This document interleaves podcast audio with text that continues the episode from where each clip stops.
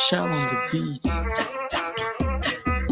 Fala e fala no ar, estamos de volta para vocês, voltando aqui nesse ano de 2022.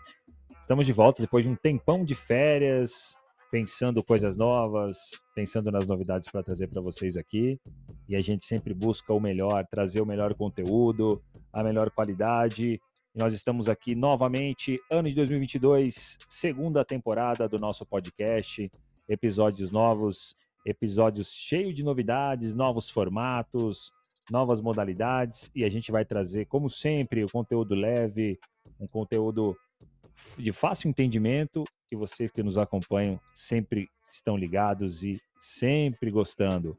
Quero chamar aqui o meu parceiro Luan Galindo. Seja bem-vindo, Luan. 2022 começou. Seja bem-vindo para nosso para nossa segunda temporada do Fale Fala Podcast. Fale Fala Podcast, segunda temporada, como o Renan disse, em um formato diferente para vocês que estão nos ouvindo. A gente vai testar coisas novas, como o Renan disse, a gente ficou um tempo aí de férias, pensando, planejando, é, tem, pensando em alternativas aí, novidades, e essa vai ser uma novidade, a gente está em home office, mas não abandonamos nosso escritório, vai ter outros vídeos lá também com convidados, então esse vai ser um ano de muito teste que a gente vai fazer, foram os planejamentos, agora vem os testes, e eu espero que vocês estejam aí com a gente. É, o programa na íntegra vai ainda estar nas redes, nas redes de streaming, tanto Spotify como qualquer outra rede que você acompanha. No YouTube vamos mudar um pouquinho o formato, vamos trazer temas mais diretos, vídeos mais curtos e nas nossas redes sociais, sempre lá com o Instagram bombando, com as novidades, os bastidores. Então, por isso que é muito importante para você que nos acompanha seguir a gente nas nossas redes sociais, porque por lá tem todos os bastidores e também todas as novidades. Você não perde nenhum programa por lá. Então segue lá, arroba Fale Fala Podcast e também os nossos perfis pessoais, arroba Renan Galindo e, e arroba Luan Galindo. Então fique ligado, esse é um ano de muita novidade. Eu espero que vocês que acompanharam a gente ano passado, acompanhem a gente esse ano e, e sejam bem-vindos também a todas as pessoas novas que estão nos ouvindo. E 2022 será um ano de muita coisa nova, né, Renan? Você que está chegando agora, que está ouvindo pela primeira vez o nosso podcast, seja muito bem-vindo, como o Luan falou. Para nós é sempre uma honra ter a audiência de vocês aí do outro lado. E a gente sempre se preocupa em fazer o melhor, né? fazer o melhor conteúdo, trazer o melhor formato. A gente vai se adequar às novidades para trazer também formatos diferentes que permitam vocês acompanhar de uma maneira mais leve, né? seja através do streaming, como o Luan falou, seja através das nossas redes sociais, né? no Instagram ou mesmo no YouTube. É, mudar um pouquinho o formato para ficar mais fácil ainda o acesso aos nossos conteúdos. Então, você que é novo, que está ouvindo pela primeira vez, muito obrigado, seja bem-vindo. Fique conosco até o final, acompanhe essa segunda temporada que está começando agora, que está só no início, 2022 começando agora. E eu já quero aproveitar aqui, Luan, para falar do nosso patrocinador, que está conosco, que tem nos ajudado, que tem nos dado apoio, que é a ERP Serve Consultoria. Agradecer ao pessoal aí da ERP Serve Consultoria, que tem nos cedido o espaço sempre que a gente precisa. Obrigado ao Ricardo Badawi, obrigado ao Elton Varalda, ao Ricardo Oliveira, ao Bruno Reis, por todo o apoio necessário que tem nos dado ao nosso podcast, tem nos apoiado, tem nos auxiliado. E se você está procurando uma consultoria de sistemas ERP, de Power BI, chamem eles, entre em contato através do site, através do telefone que está aparecendo para você aí, que o pessoal vai te atender, vai te dar um, um, um desconto grande, fala que você ouviu aqui no podcast, com certeza a sua experiência profissional com eles vai ser maravilhosa. Eles são especialistas em projetos de RP, de sistemas e têm pensado e trabalhado sempre da melhor maneira para trazer resultado para sua empresa. E a RP Serve, obrigado pessoal da RP Serve por todo apoio, por toda ajuda, Luan. O que, que a gente tem para hoje, Luan, nesse primeiríssimo e exclusivo episódio da segunda temporada? Episódio novo, vamos falar sobre as projeções do ano de 2022, um ano muito movimentado, a gente vai levantar, levantar aí as principais pautas desse ano, os principais assuntos que você vai ver ao decorrer do ano, que é a economia, claro, ano de eleição 2022, eleição presidencial e também a Copa do Mundo, que diferente de outros anos que foi em junho, será no mês de dezembro. Então, um ano muito movimentado, um ano aí ainda pandêmico. Então, são projeções que a gente vai fazer, vamos é, discutir nossas ideias também nossas opiniões e, claro, trazer aí fatos para você também. Muita coisa legal nesse ano de 2022. Eu quero chamar já o Renan para iniciar os nossos assuntos. Que, como a gente vai começar falando, Renan? 2022, um ano ainda pandêmico, muitas pessoas esperavam que seria um ano aí, é, já estaríamos livres do Covid, mas apareceu variantes. Muitas pessoas se vacinaram, a maioria dos brasileiros se vacinaram, agora estamos nas crianças se vacinando. Mas eu queria ver, Renan, quais são as principais ideias para esse ano. Começar falando sobre economia, o que a gente pode aí, Renan, introduzir para a galera, para a galera ficar entender como será esse ano da economia no Brasil. Um ano, como eu falei, de eleição, que isso também pode afetar bastante a economia, Renan. O, o, a gente quer saber o que, que você tem esperado para 2022, né? Você que está nos ouvindo aí, que o ano, toda vez que tem uma virada de ano, a gente sempre tem aquela expectativa, né? Ah, o ano, o ano novo, que comece um novo ano, que comece é, é, um ano com novidades, que comece um ano é, cheio de, de, de expectativas positivas, seja no, no, na questão profissional, seja na vida pessoal. Todo mundo, Luan, quando tem uma virada de ano, o ano que começa sempre é um ano com é, todos os planos renovados, né? Dos menores aos maiores. Então, desde o plano mais simples de ir até uma academia, comer melhor, até planos maiores, né? De cursar, fazer um curso, de mudar de emprego, terminar a faculdade, falar inglês. E isso são situações importantes, claro.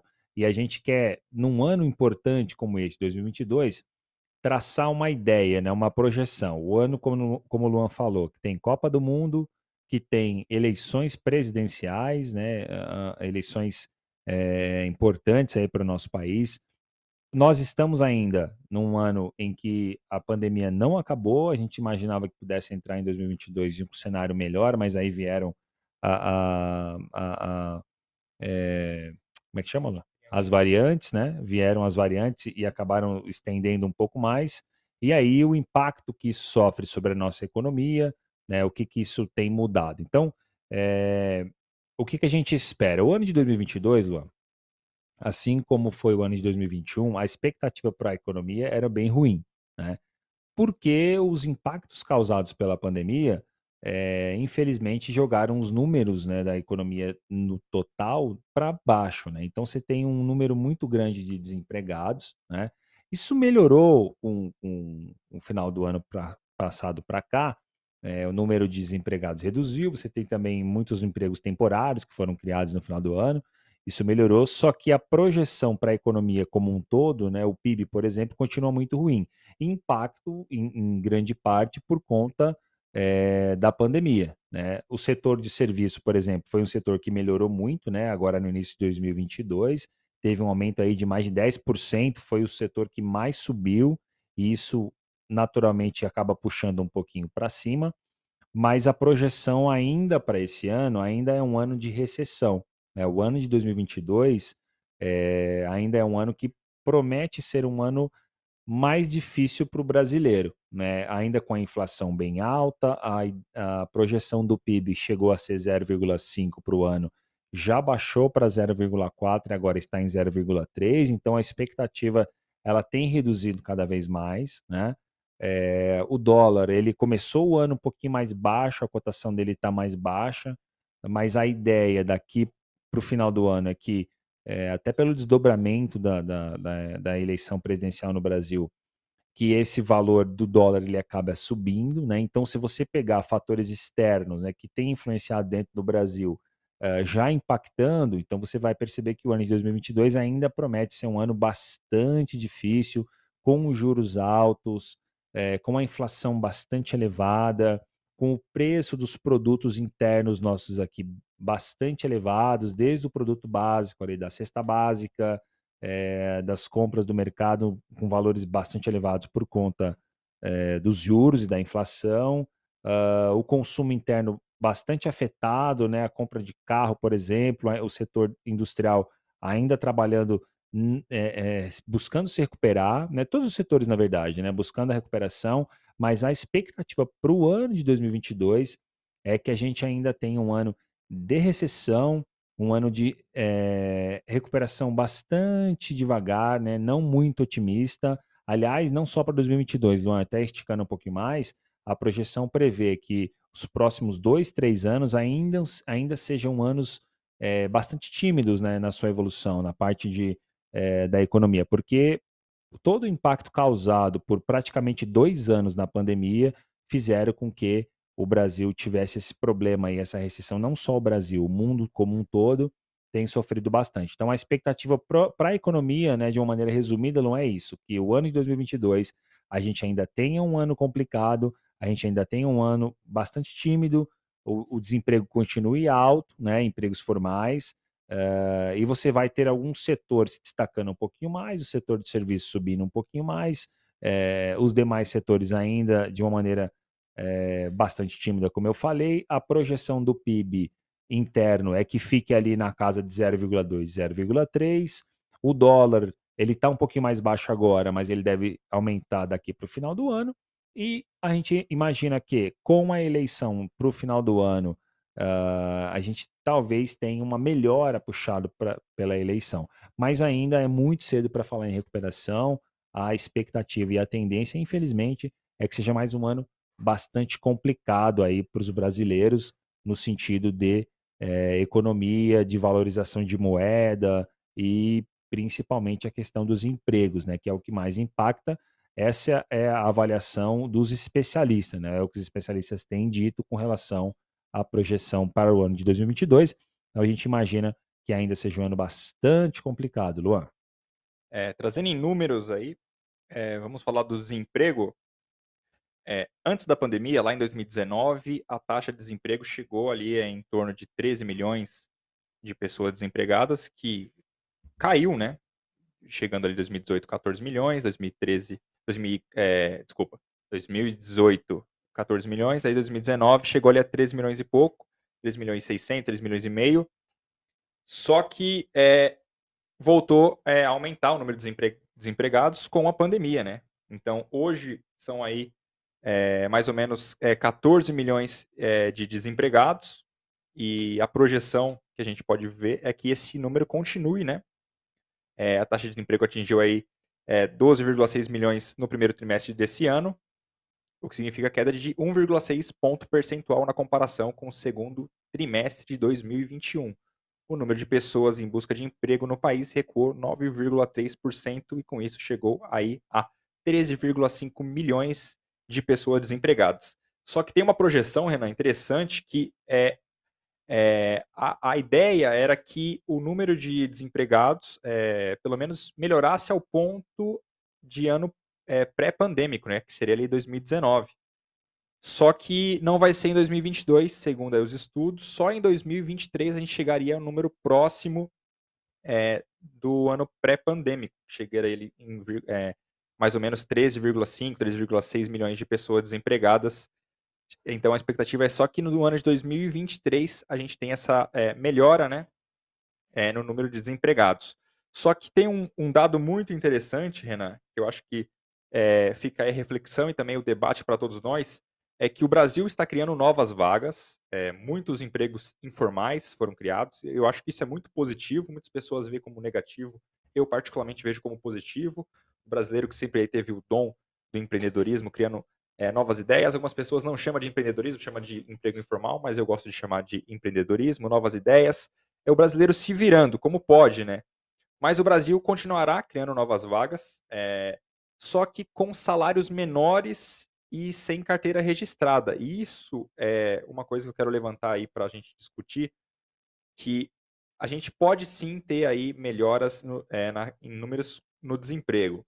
Mais pessoas é, arrumando emprego, só que aceitando é, salários menores. Você acha que as empresas, é, algumas empresas podem se aproveitar de pessoas, entre aspas, desesperadas, ou sem aspas mesmo, desesperadas por um emprego e acabar ofertando menos do que pode ou menos do que deveria, empregos, é, salários menores, condições de trabalhos aí mais exaustivas? Será que as empresas não só as empresas afetadas com essa pandemia, que muitas empresas foram afetadas, foram obrigadas a demitir ou agora diminuir salários, mas algumas empresas que podem pagar salários maiores estão pagando menores porque estão se aproveitando de pessoas, Renan, porque essa é, é a expectativa, né? Em 2022, novas vagas serão criadas, o número de desemprego cairá, mas pessoas estão aceitando empregos com condições piores, né? Salários menores, condições mais exaustivas e também algumas aí até sem a carteira assinada. Eu acho que, só, só fazendo um complemento do, do que você falou da projeção para o desemprego reduzir, é, e vai de encontro à, projeção de melhora da economia, porque o PIB também prevê que em 2023 e em 2024 haja um aumento considerável. Né? Em 2023, por exemplo, a expectativa já seria de subir de para um ponto percentual, um ponto e meio, e a partir de 24 a partir de dois pontos, essa é a projeção. Então aí vai de acordo, é, de encontro né, com o que você disse aí da, da projeção também para o desemprego. Agora, sobre essa questão dos salários, isso é uma realidade, né? Porque você tem uma procura muito grande por empregos, né? As vagas, eh, elas reduziram, porque muitas empresas fecharam, muitas empresas tiveram que demitir por conta da, da pandemia, né? os impactos causados pela pandemia. Então, muitas empresas também sofreram esses impactos. E agora que as coisas começam a voltar aos poucos, você tem uma grande busca por vagas, né? Uma, uma é, demanda muito grande e uma oferta de vagas reduzida. Né? Uh, então, isso em números quer dizer que pode acontecer sim, né? de empresas oferecerem salários menores por conta, eu não digo nem não, por conta de ser algo na maldade, né? de você pegar um, uma empresa que está fazendo isso se aproveitando né, do momento. É, eu acho que mais por uma necessidade também do empresário. Às vezes o empresário ele está com a condição é, inferior à contratação, porque o faturamento dele também é inferior. Então, antes ele faturava um X número que era é, um, valor considerável que permitia ele pagar um salário maior para os profissionais. Hoje você já tem é, empresas faturando bem menos, né, porque estão vendendo menos, o, o mercado ele está o giro do mercado ele está inferior ao que era dois, três anos atrás, e aí naturalmente você acaba contratando é, profissionais com um salário menor. Mas isso não é regra, não, Luan. Depende muito da área, depende muito da situação da empresa, é, depende muito da realidade da empresa também. Mas eu acho que é algo que pode acontecer e já deve estar acontecendo. E o profissional, ele diante daquela necessidade, não tendo muito o que escolher, acaba aceitando.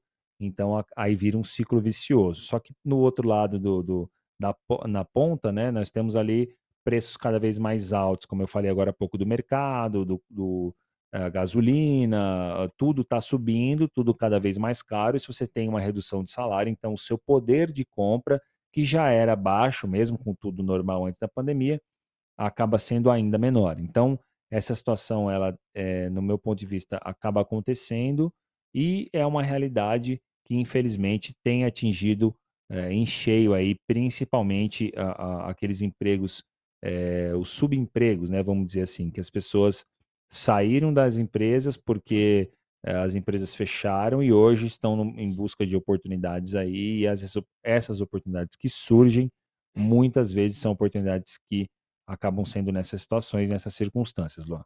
Muito bem. É, ainda, ainda no assunto da economia, a gente vai falar um pouco sobre o governo, né? Como ele está é, se movimentando nessa esse problema econômico que o Brasil vive, né? Tanto pela pandemia também como outros fatores. Mas é, no ano de 2022 será o ano aí do Auxílio Brasil, que injetará 84 bilhões na economia é, brasileira. E Renan, o quanto isso é positivo e também negativo, porque tem os dois lados, né? Não é esse dinheiro não é um dinheiro que veio aí de graça, não é um dinheiro é, que é só imprimir e dar para as pessoas. Mas é, o, que eu quero levantar aqui é que esses 84 bilhões que serão injetados na economia brasileira serão para as famílias que estão vivendo na pobreza ou na pobreza extrema, que vão receber aí um valor em torno de 400 reais.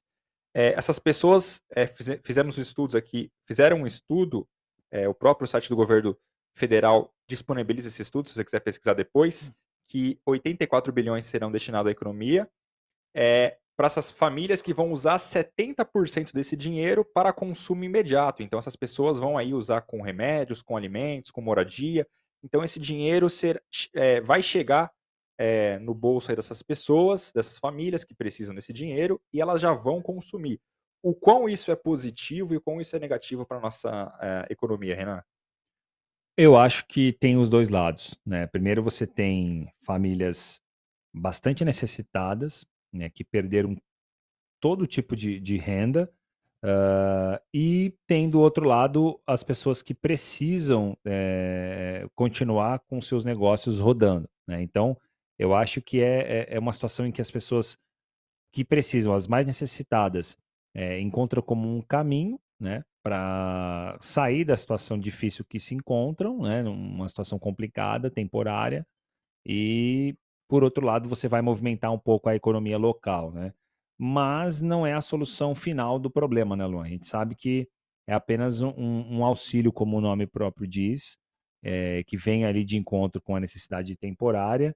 Uh, porém, não, não sei se vai fazer muita diferença, né? E ainda mais com o número recorde de famílias beneficiadas que a gente tem, uh, você percebe o quão grave foi de fato esse problema aí que a pandemia trouxe para muitas famílias brasileiras, Luan.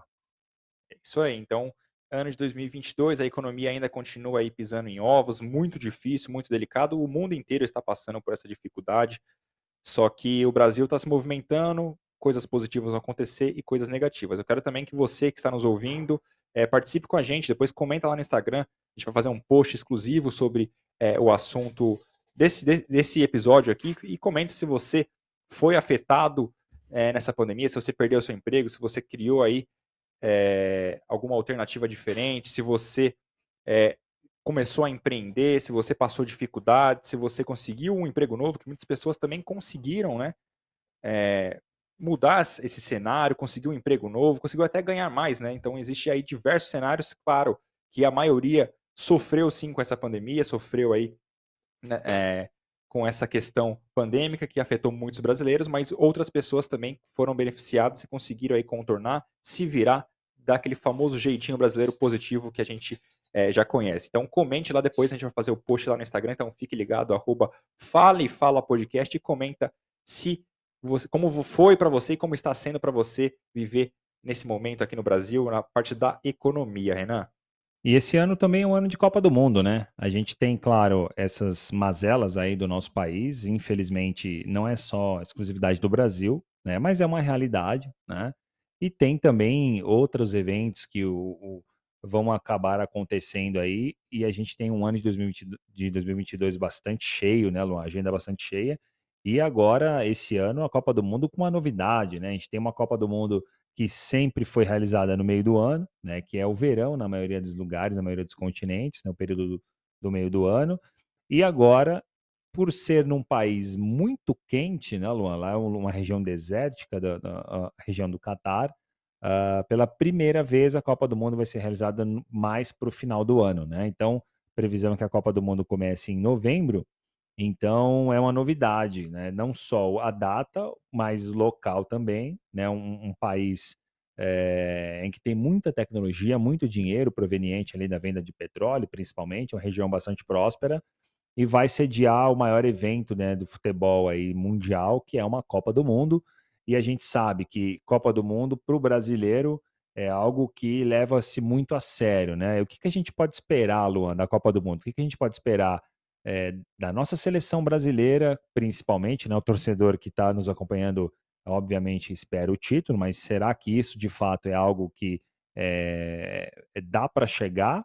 Uh, e o que esperar da realização desse evento? O que, que você acredita que uma Copa do Mundo, sendo realizada num país do Oriente Médio, pode contribuir para o evento Copa do Mundo, deixar como legado para as próximas edições? Uh, e o quanto isso vai ser diferente no sentido de ser uma novidade boa, né? É, a Copa do Mundo realizado uh, em novembro, uma, um, uma, data diferente, como nós falamos. O que você espera, Luan, tanto da nossa seleção quanto do evento Copa do Mundo num país do Oriente Médio? É como você disse, o Catar é um país é, muito tecnológico, um país muito rico que vai sediar uma grande Copa do Mundo. Eu acho que é até melhor do que a Copa do Mundo da Rússia. Acho que foi uma Copa estranha aquela Copa da Rússia, mas eu espero que seja uma Copa do Mundo melhor.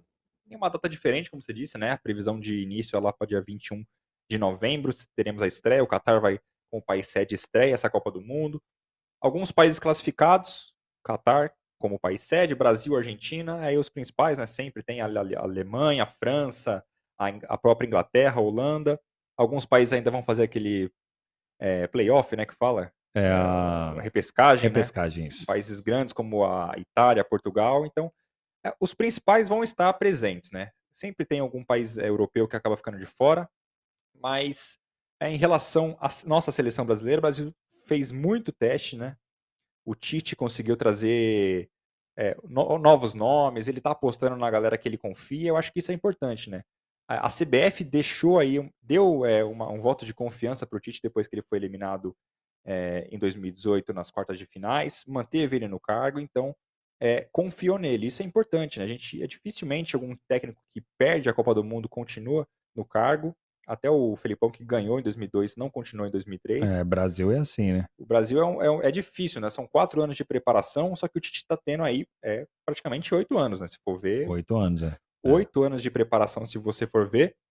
E ele está testando, então ele está assumindo total responsabilidade pelos nomes que ele leva. Muitas pessoas aí é, torcem o nariz, diz que, que deveria ter outros nomes, que alguns nomes que ele chama é por gosto pessoal, ou aquela questão de empresariado, que sempre tem no futebol, né? Mas é, em 2022, nesse ano, no final do ano, ele vai ter a total responsabilidade.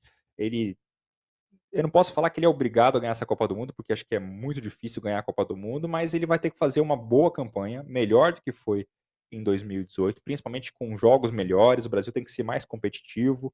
É, depois eu vou levantar um dado aqui sobre as últimas participações do Brasil, que pode refletir sim no que no motivo do Brasil não conseguir chegar mais nas grandes decisões, de passar vexames, infelizmente não conseguir é, bons desempenhos. A própria última Copa América, que o Brasil era o grande favorito aqui na, no Sul, na América do Sul, perdeu para a Argentina. Então é, a gente fica com um nariz torcido aí para o Tite para as escolhas dele. Só que quando chega a Copa do Mundo, todo brasileiro, mesmo não estando naquele clima que costuma, costumava ter no passado, acaba tendo um gás a mais, né?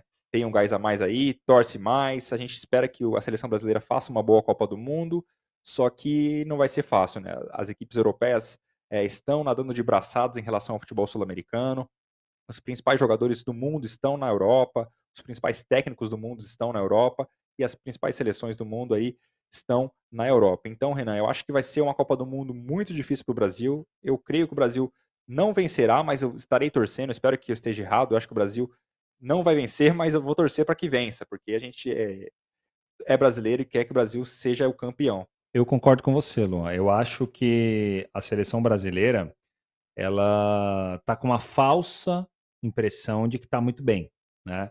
Por que, que eu estou falando isso? Porque eu assisti a Eurocopa, que teve no ano passado, e o nível das seleções europeias realmente é muito forte, muito alto, né?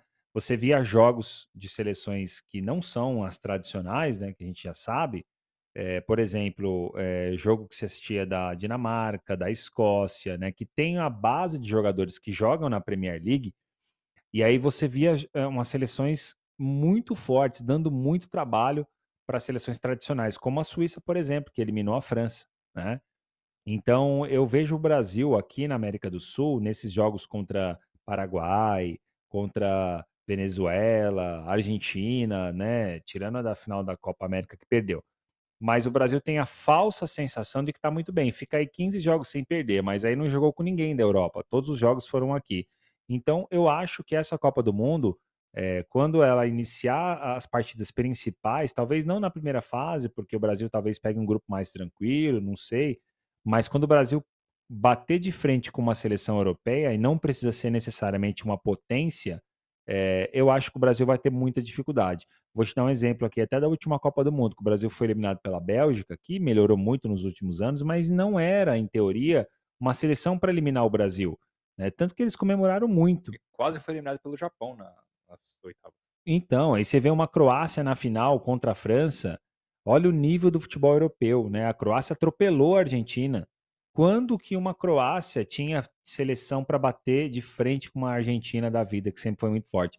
Então, o futebol sul-americano em geral, aí não só o Brasil, é, regrediu demais, né? enquanto que na Europa se evoluíram muito. Então, eu acredito também que essa próxima Copa do Mundo ela deve ficar mais uma vez com alguma seleção do continente europeu uh, e o Brasil, na minha opinião, é, se pegar um grupo difícil, talvez nem da primeira fase passe, né? Ou se passar aí numa oitavas de final, quartas, e pegar uma seleção europeia é, intermediária, já vai ter muita dificuldade. E eu também acho que o Brasil, infelizmente não leva essa Copa. Agora, em, em termos de realização, para mim a expectativa é a melhor possível. Eu acredito que a Copa do Mundo lá no Catar vai ser sensacional. Eu tiro como base os campeonatos mundiais de clubes que tem, né? Esse ano está sendo em Abu Dhabi, mas os últimos dois anos foram no Catar, os últimos três anos, uh, e foram muito bem. As realizações foram muito bem, apesar de ser campeonatos menores, né? De tiro curto, é, uma, uma semana e meia ali no máximo mas eu acredito de verdade que a, a, Copa do Mundo no Catar vai ser um, uma experiência maravilhosa, a apresentação deles, a, a, a, organização vai ser muito boa e tenho certeza que em breve teremos outros países aí sediando é, Copa do Mundo, país do Oriente Médio, por conta do sucesso que vai ser no Catar. Quando você pega um país rico, como é o Catar, é mais fácil, né? Mas eu tenho certeza que essa Copa do Mundo vai ser maravilhosa e que pena, né? E também espero que esteja errado, mas que pena que não com o Brasil como campeão, Luan. Muito bem, eu vou levantar alguns dados aqui das últimas Copas e a gente vai é, comentar em cima. É, a última. Acho que o último grande elenco da seleção brasileira foi em 2006, que tínhamos aí praticamente 11 craques. E o Brasil foi eliminado nas quartas de finais pela França e a campeã foi a Itália. Em 2010, o Brasil também foi eliminado nas quartas, dessa vez na, é, dessa vez para a Holanda, num jogo que o Brasil até estava melhor, só que não conseguiu. Só que nessa Copa a gente já vê que o Brasil não tinha mais é, 11 grandes jogadores. Acho que o principal destaque do Brasil foi o Kaká. Então eu levantei aqui como principal nome o Kaká, depois o Renan até comenta se ele não concorda ou não. Aí já em 2014 o Brasil, na Copa do Mundo aqui, na, no próprio Brasil, chegou uma semifinal, só que chegou naquele jeito meio de estranho. A gente ficou até com um pouco do, de medo do Chile, quase o Brasil foi eliminado pelo Chile, depois foi muito bem contra é, a Colômbia, e aí pegou a Alemanha na final, na semi, você lembra já é, o que, que aconteceu. Só que nessa Copa 2014 o Brasil tinha também só um grande jogador, que era o Neymar, que acabou até se machucando e não jogou o jogo da semifinal. E em 2018 o Brasil de novo ficou aí pelas quartas. Foi uma Copa do Mundo bem mediana. O Brasil fez uma primeira fase bem tranquila. Aí passou nas oitavas até tranquilo, chegou nas quartas é, e foi eliminado pela Bélgica. E o Brasil de novo não tinha grandes jogadores e tinha de novo o Neymar como principal jogador.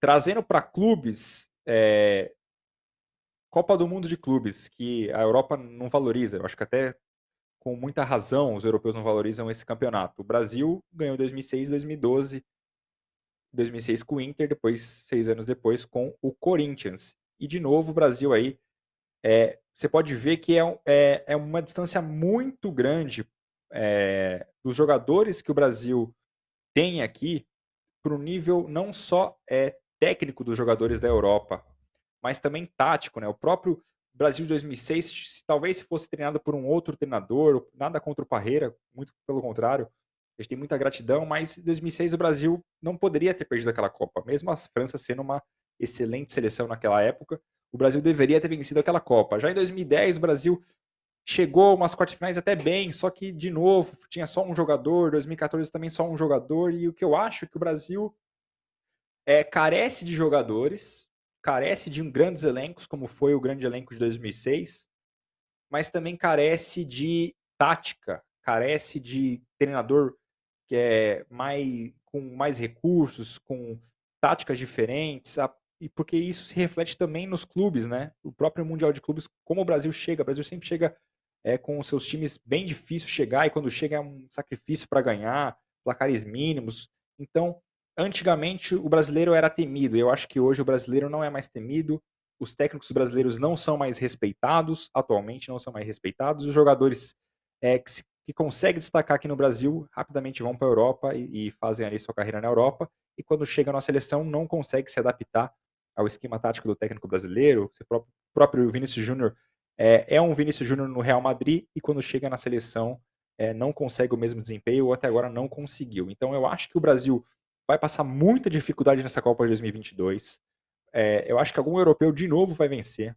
O Brasil hoje eu acho que está atrás até da própria Argentina, porque a Argentina está com aquela gana de vencer, aquele patriotismo de vencer e conseguiu vencer o Brasil aqui na Copa América e isso eu acho que é até um pouco diferencial para quando chegar na Copa do Mundo. A Argentina conseguiu resgatar esse essa raça sul-americana que às vezes a técnica não vai, mas a raça consegue superar. Então, acho que aqui na América o Brasil está ficando até atrás da Argentina. Não sei se o Renan concorda, e eu vou deixar aqui os pontos que eu levantei para ele debater, para ele comentar em cima. Renan? Eu acredito que a seleção brasileira, é, a mais forte, como você falou, também foi, na minha opinião, a de 2006, a última. É, o problema daquela Copa, Lu, é que faltou foco, porque a seleção era a, indiscutivelmente a melhor do campeonato. E se jogasse focada, a fim tinha levado, porque contra as outras seleções não tinha como você é, ser eliminado, né? Mas perdeu para uma França, né, que acabou chegando à final também e perdeu depois para a Itália. Era uma França muito forte? Sim, era uma França muito forte, só que não tão forte quanto o Brasil, né? Então, para mim, faltou foco. Em 2010, o Brasil tinha uma seleção já inferior, né, ao que era 2006, mas ainda com bons jogadores em, em, momentos é, fundamentais de suas carreiras. O Kaká que você mencionou talvez não estivesse no auge, né? Mas por conta de uma lesão, mas também para mim foi o melhor jogador daquele, da, daquela seleção. Em 2014, aí eu já achei que faltou um equilíbrio, porque tinha o Neymar em grande fase, tinha é, os jogadores em grande fase, mas todos muito jovens. Aí faltou ter um Kaká nessa seleção, faltou ter um Ronaldinho Gaúcho, porque nessa hora o equilíbrio entre é, jogadores consagrados e aqueles que são auge ou que estão começando faz toda a diferença. Então a seleção brasileira acabou tomando aquela goleada da Alemanha e, na minha opinião, é, foi até injusta, porque naquele jogo não teve o Neymar, mas para mim se tivesse ali um Kaká em campo, um Ronaldinho Gaúcho, ainda que não em sua e melhor fase. nem o Thiago Silva, né? nem o Thiago Silva, exatamente. Então se não tivesse mesmo esses dois jogadores não estando numa ótima fase, o fato de eles estarem em campo é. gera um respeito muito grande. O Ronaldinho né? tinha sido campeão como melhor jogador em 2013, né? é, pelo, pelo Atlético, pelo Atlético. Né? Acho que de, valeria o risco, mas não, o Filipão não. O Kaká estava no, nos Estados Unidos também estava indo tava bem. bem, veio para São Paulo, fez um, uma temporada regular para São é, Paulo, é boa. Daria. Daria, daria. Para a Copa do Mundo é legal ter esse, esse equilíbrio. Agora, em 2018, eu já achei que a seleção estava totalmente renovada, né? Com exceção é, de alguns jogadores de 2014. Não foi uma Copa boa para o Neymar. Não foi uma Copa boa para o Neymar, né? Achei uma Copa é, bastante fraca, mas eu, eu acho que o, o que pesou mesmo para a seleção de 2018 foi uh, uh, já essa diferença, na minha opinião, que teve é, de você jogar no futebol sul-americano contra o europeu, porque você foi eliminado por uma seleção é, relativamente mais fraca que a nossa, tinha os seus jogadores conhecidos, o Lukaku, De Bruyne e tudo mais da Bélgica, mas assim, a seleção brasileira não conseguiu fazer frente, aí já começou, a, eu acho que antes um pouco, de 2014, Luan, é, acho que talvez até antes, 2010 para frente, com a, aquela super exceção da Espanha e tudo mais, o continente europeu ele já estava em transformação. Então, o resultado que você vê hoje de uma seleção inglesa muito forte, a seleção da Itália voltando, talvez não vá para essa Copa, mas ganhou a Eurocopa. É, a Holanda, a Bélgica, as seleções que se renovaram, é um pouco desse amadurecimento da, da, do continente. Então, em 2018 foi isso que, que faltou. A seleção até era legal, mas o que me incomoda no trabalho do Tite é ser teimoso demais, assim, né? Falta alguns jogadores que você vê que estão bem em outros clubes, né, aqui no Brasil mesmo, e não são chamados, né, na Europa não são chamados. Ele insiste muito em alguns jogadores que não estão bem. É, eu acho que tem um pouco então, de preconceito com os clubes brasileiros. É minha impressão. Porque, isso por exemplo, teve. Né? todos os países, é, a base dos jogadores são dos clubes do próprio país. Você vê que a Espanha foi muito tempo a base do Barcelona e do Real Madrid, é, o Bayern, a Alemanha, a base do Bayern de Munique, do Bayern Leverkusen ali, do Borussia, né, na verdade. É, e o Brasil, você vê que poucos jogadores, até do próprio Flamengo, que aí foi um campeão recente da Libertadores, o Palmeiras, que venceu duas Libertadores. E a Copa e, do Brasil, e, né? E não consegue ter um jogador, tem ali o Everton só, como terceira opção no gol. Parece que o Tite ele vê o futebol brasileiro, o Campeonato Brasileiro, como algo muito inferior ao da Europa. Pode até ser real, só que merece ali uma chance. Eu, na minha opinião, acho que os jogadores aqui que se destacam merecem uma chance na seleção. Você vê por muitos anos aí o Dudu sendo o melhor jogador do Brasil, nunca ganhou uma chance. Recentemente. Rafael Veiga, né? Rafael Veiga, recentemente ali, sendo um dos melhores meio-campos do Brasil. O próprio Hulk, que conseguiu voltar ao seu futebol é, em alto nível, não consegue uma chance e ele insiste em jogadores que estão ali no, na Europa como subjogadores, pega jogadores aí do aquele time que ele gosta, tem muitos brasileiros, como é que o do Shakhtar Donetsk.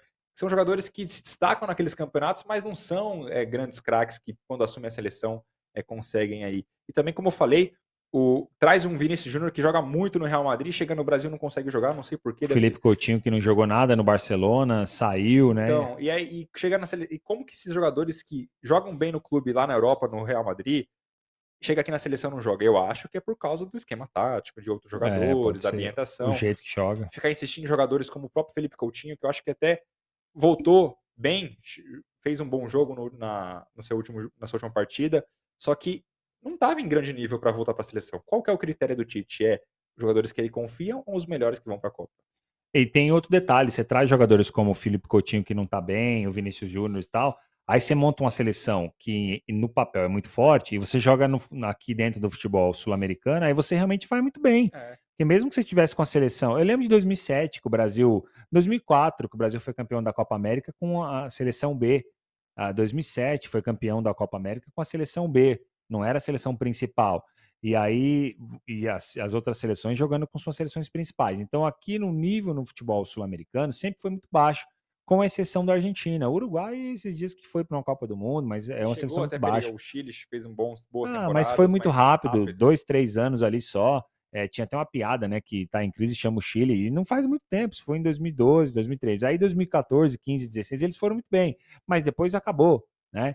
Então é isso. O Brasil fica na ilusão de ganhar de seleções aqui na América do Sul e não vê a real necessidade de mudança quando você pega times europeus. europeus. Você pega uma seleção europeia, a diferença é gritante do Brasil. É isso. Eu espero que a gente esteja errado, que o Brasil possa sim fazer uma boa Copa do Mundo, que o Brasil possa ir bem, né? É, eu acho que é muito difícil, né? E para mim, a seleção precisa ter um equilíbrio. É, você tem que ter jogadores é, mais jovens, jogadores mais experientes. Precisa ter jogadores do Brasil, porque o Brasil é, tem times que estão muito bem, que podem fazer a diferença. Talvez não como titulares, mas você tem jogadores que podem ser usados. E, e, é o que você falou. Normalmente as seleções, quando vão para a Copa do Mundo, a base delas são sempre o time local, um time muito forte. Isso mesmo com seleções mais fracas, né? Você vê a seleção da Argentina, sempre tem um jogador do River Plate, do Boca Júnior, né? Então você vê é, é, jogadores que jogam no país, que estão em boa fase, obviamente, nas suas seleções. Aqui no Brasil é um dos poucos países em que você vê um jogador, dois no máximo, olhe lá, é, e realmente não dá para entender isso daí, Luan. Isso aí. A gente vai descobrir se a gente está certo ou errado. Dia 21 de novembro desse ano começa a Copa do Mundo lá no Catar. Catar vai estrear, ainda não sabe contra quem, porque ainda não foi sorteado os clubes, ainda, ainda precisa é, terminar todos os classificados mas vamos esperar para ver se o Brasil consegue nos surpreender e o Tite aí consegue sua redenção, ou infelizmente ele sairá pelas portas dos fundos e vamos ver qual será o futuro da seleção brasileira nos próximos anos. É isso aí. Ano de Copa do Mundo, ano muito movimentado, Renan. Primeiro de abril vai ser o sorteio da Copa do Mundo. Aí Fique esperto todas as seleções já vão estar a gente definidas. Pode fazer né? um programa exclusivo para é, esse sorteio. Ó, boa ideia, Luan. Vamos fazer sim. Comentando aí os grupos, comentando quem, quem a gente acha que vai passar e vamos fazer a projeção também para quem vai ser o campeão. A gente vai saber dia 1 de abril quem serão os, o, as 32 seleções né, já definidas e quem serão o, quais serão né, os confrontos aí, os grupos iniciais para a primeira fase da Copa do Mundo. Ano de Copa do Mundo, ano de eleições, Luan. 2022 também um ano muito decisivo para o Brasil é um ano de eleições presidenciais, pre, é, é, eleições é, para governadores, senadores, deputados federais, estaduais. É aquela eleição que você vai lá com 200 papéis no bolso, porque é tanta, tanto número para votar que você, se, se for confiar só na memória, você não se lembra, né? E a gente vê cenários econômicos bastante instáveis aí nos últimos anos, é, cenários políticos também bastante instáveis, bastante conflitos, conflito do presidente com a, a, a, as mídias, conflito do presidente com a oposição, é é, é, é, é, a esquerda se achando menos privilegiada, aí tem o centrão agora, uma série de problemas, aí governadores que são contra o presidente, vice-versa, conflitos pessoais, deu certo, não deu errado, a gente não sabe direito o, o que esperar para essa próxima eleição de 2022, o que a gente sabe é que provavelmente o Lula vai estar de volta, né, candidato aí famoso do PT de outras eleições, aí teve toda essa reviravolta da prisão, aí não deve nada, na verdade ele não é culpado e tudo o que aconteceu. Uh, e aí a gente espera que em 2022, nessas próximas eleições, uh, a gente não tenha tanta surpresa como foi em 2018.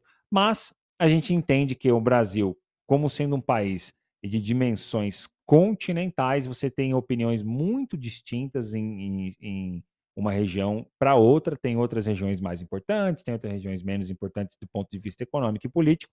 E aí, o que, que a gente pode esperar, Luan, para esse ano de 2022, pensando no cenário político que neste momento é turbulento e que deve continuar sendo assim? Eu até vou fazer um, uma comparação. Lá nos Estados Unidos, na eleição do ano passado, a gente teve o Joe, o Joe Biden, Joe Biden, que venceu, uh, mas ficou toda aquela dúvida, ah, porque foi roubado, porque o Trump disse que a eleição foi uma fraude, mas foi uma resposta da população que não queria que o Trump continuasse no governo, uh, e aí o, o, Biden acabou assumindo. Então foi bastante turbulento, teve aquele cenário do, da invasão é, é, dos, dos militantes lá do Trump, então a gente imagina que aqui no Brasil seja diferente, obviamente, mas eu acredito que também vai ser bastante turbulento, Luan.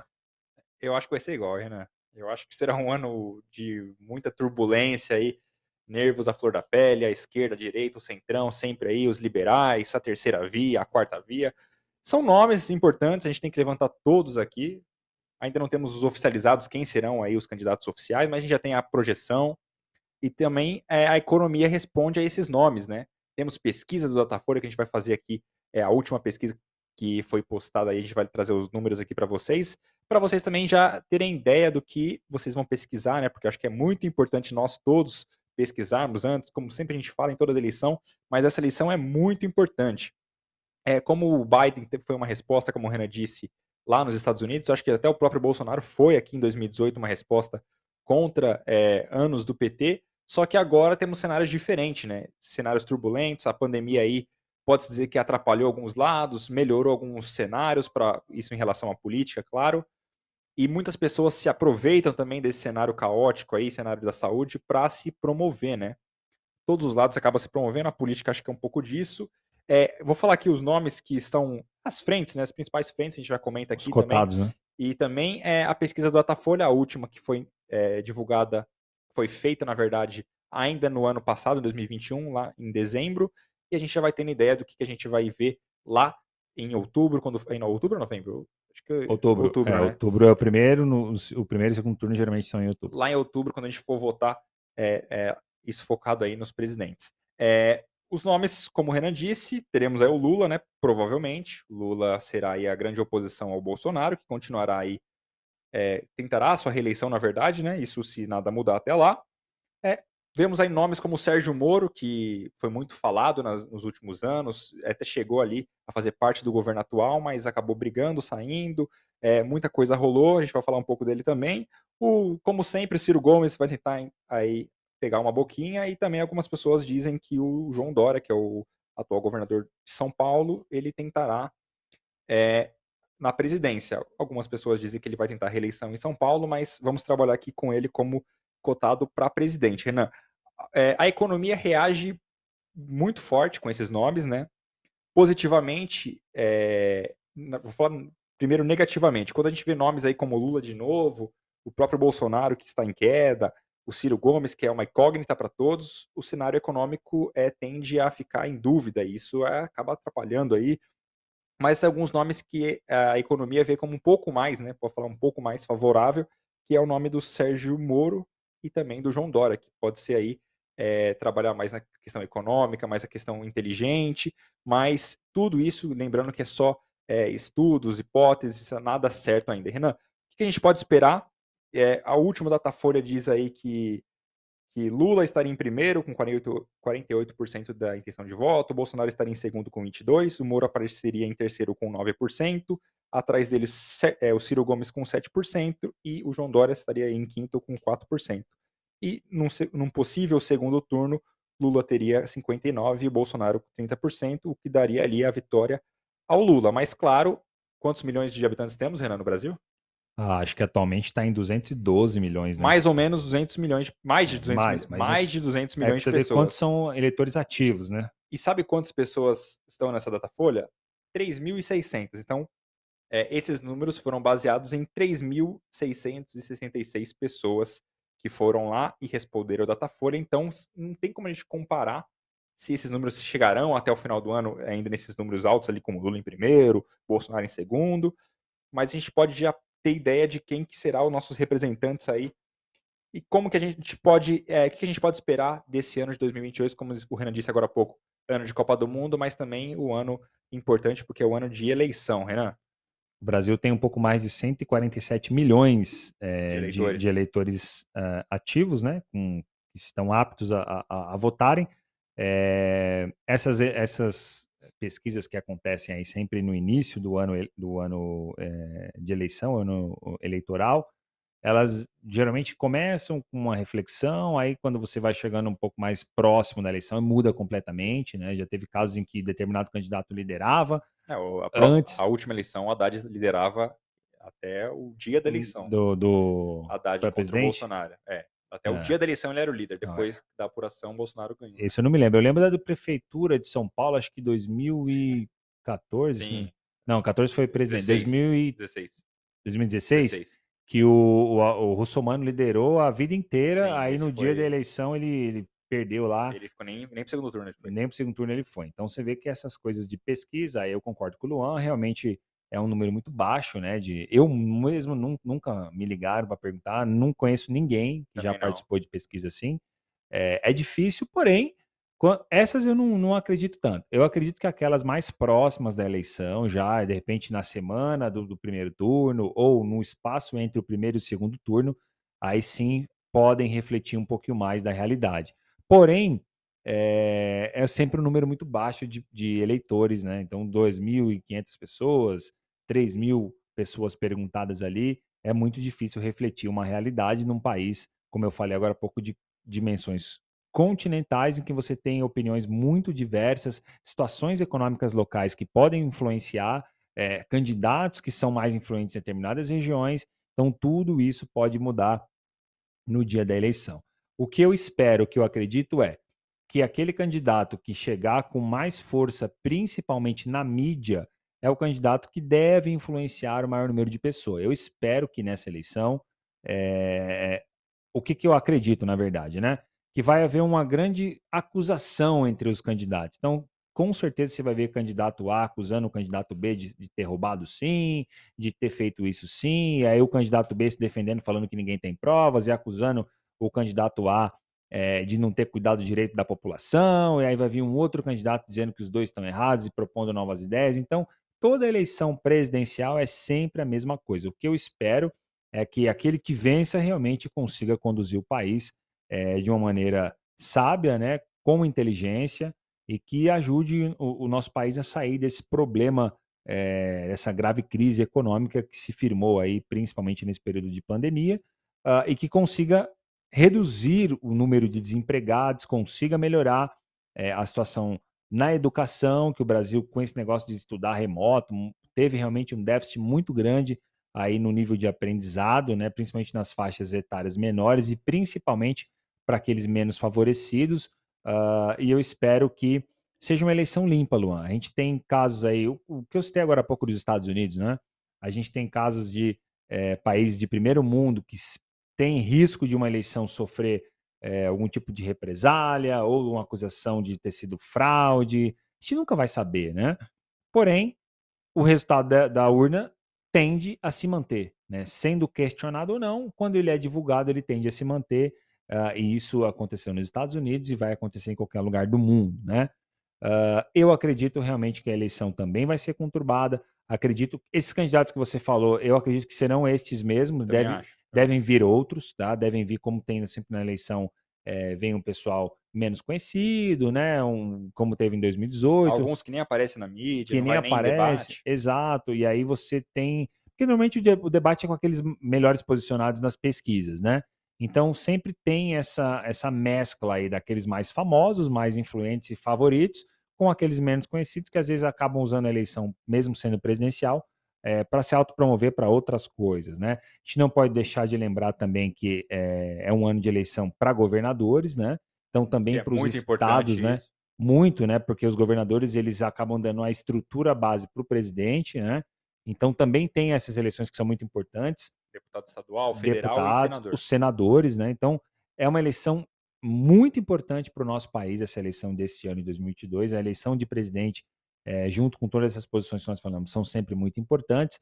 E a minha real expectativa é que todos os cargos preenchidos, uh, os candidatos escolhidos pela população, possam de fato é, honrar o voto e trazer um melhor de cada um deles para que a gente não tenha mais problemas com corrupção ou que isso seja reduzido e que a gente consiga trazer é, dentro do espaço de quatro anos o melhor possível de redução de desemprego, de melhora da, da, do déficit de, de, é, de, pessoas afastadas né, do, do, da educação, que tem mais dificuldade, que possa melhorar a saúde, principalmente também.